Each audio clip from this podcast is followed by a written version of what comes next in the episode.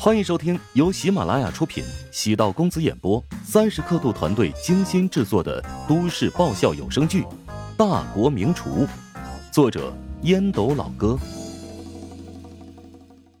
第三百六十六集。徐金胜出国之后是为了建设新店，想要对付他，必须要知道他面临的困难。我进行了系统性的梳理，找到最有可能实现突破口的地方。新餐饮店需要进口大量的食材，而旧金山那边的食材供应商也就那么几家。以徐金胜的性格，不会选最大的那家，会选性价比最高的那家。屈文斌是这家食材供应商的股东之一。你为什么确定徐金胜会选择性价比，而不会选择价格高、质量更优的供应商？作为正常人。都希望通过建店发一笔横财，徐金胜也不例外。乔治喝了一口茶，润了下嗓子。宋恒德继续问道：“为什么能确定屈文斌会和我们合作？”我调查过屈文斌的发家史，他通过不断的挤兑合伙人，一步步积攒惊人的财富。你的结论让我很震惊。虽然看过有关屈文斌的资料，我很难想象。世界上真有这种人存在。为了利益，什么人都会有。事实不已经证明我的推断正确了吗？为了弄清楚屈文斌的真实面目，乔治花费了很多心血。乔治是从他一路发迹的经历分析出的结论：屈文斌每一次抢钱操作都很隐蔽，他是一个投资者，从不参加企业的经营，而他投资的公司。有一个规律，在一两年内，便会以经营危机收场。每次公司破产之后，屈文斌并没有因此穷困潦倒，反而变得更加有钱了。乔治通过赵长健的渠道，找到一些关于屈文斌的法律文书。他曾经多次被告上法庭，理由是涉嫌出卖公司商业机密，因为证据不足，没有起诉成功。基于这些。乔治做出大胆的猜想：屈文斌很狡猾，加入一家公司之前，便研究这家公司有没有破绽可以利用。在进入公司之后，找到公司涉嫌违法或者违规的证据，再将机密出售给竞争对手，使得公司一下子陷入破产的状态。公司虽然垮了，但他的竞争对手会对屈文斌的投入进行补偿，给他一大笔费用。简而言之，屈文斌是很聪明的商业间谍。只是呢，他这个间谍不服务于任何人，独来独往，身份隐藏的特别好。当宋恒德委托米国的代理人找到屈文斌的时候，屈文斌一开始特别惊讶。起初，他不同意合作。代理人拿出了很多屈文斌涉嫌出卖合伙人的案例，屈文斌才改变主意。加快推进自己原来的计划。一方面不愿意名声被彻底毁掉，另一方面，他在这家石材供应公司的投入不少，竞争对手已经开始打算对这家公司进行攻击，已经到了收尾的时候。于是呢，他有了两个角色，一个角色是帮竞争对手让这家公司破产，另一个角色是帮宋恒德。对徐金胜和刘达设下陷阱。屈文斌的性格，乔治分析的很清楚，他早已不缺钱。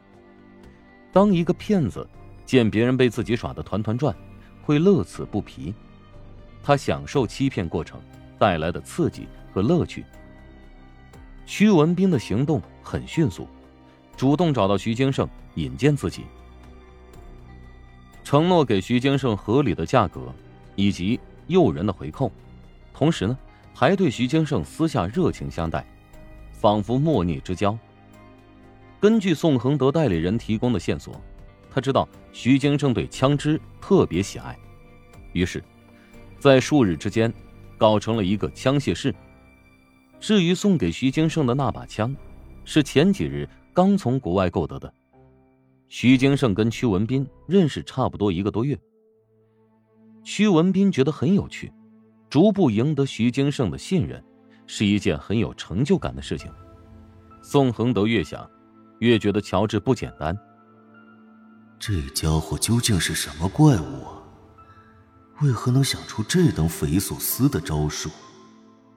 屈文斌自以为智商过人，其实，乔治将屈文斌的心理摸得很精准，一切反应都在乔治的意料之中。他只不过是瞧着棋盘上的一枚棋子，计划还没有迎来最后结果。有过上次对付詹家的经验，宋恒德对此次计划信心十足。宋恒德问道：“你的英文很不错吧？如果让我的秘书找这些资料，会有难度。首先，语言便是最难过的一关，至于梳理资料的能力，倒是放在其次了。还行。”如果考雅思或者托福，应该没有问题。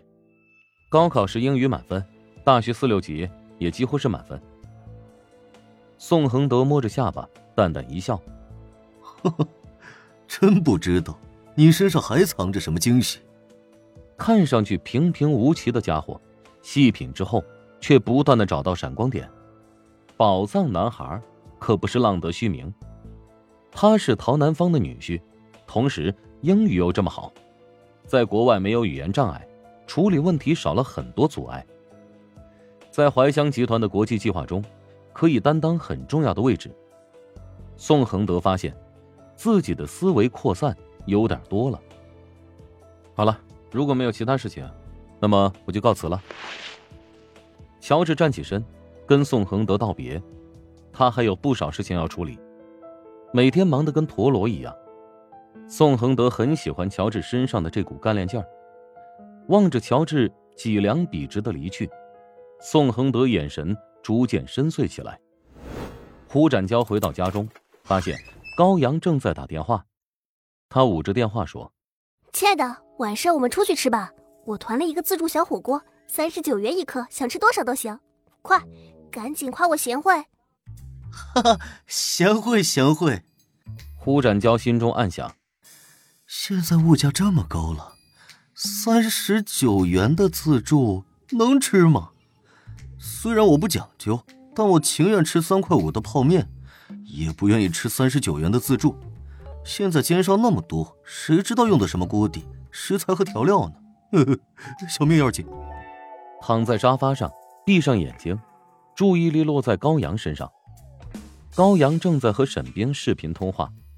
他肆无忌惮的将摄像头转向胡展娇。小胡回来了，别人家的男朋友都特别勤快，我怎么这么倒霉，遇到了一个懒鬼，一回来就窝在沙发上，跟少爷似的。那也是你自找的，谁让你这么勤快呢？